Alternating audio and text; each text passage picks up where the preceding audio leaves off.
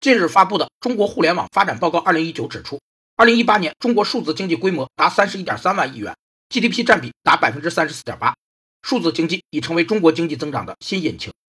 数字经济的本质是信息化，是由计算机与互联网等生产工具的革命引起的工业经济转向信息经济的一种社会经济过程，包括信息技术产业化、传统产业信息化、基础设施信息化和生活方式信息化等。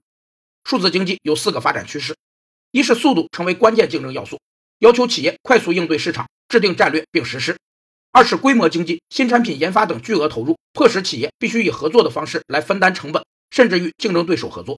三是行业断层、价值链重构和供应链管理，既对现存者提出了挑战，又为后来者提供了机会；四是企业能以极低的成本收集和分析不同客户的需求，进行灵活和柔性的定制。报告指出，截至二零一九年六月，中国网民规模为八点五四亿人。互联网普及率为百分之六十一点二，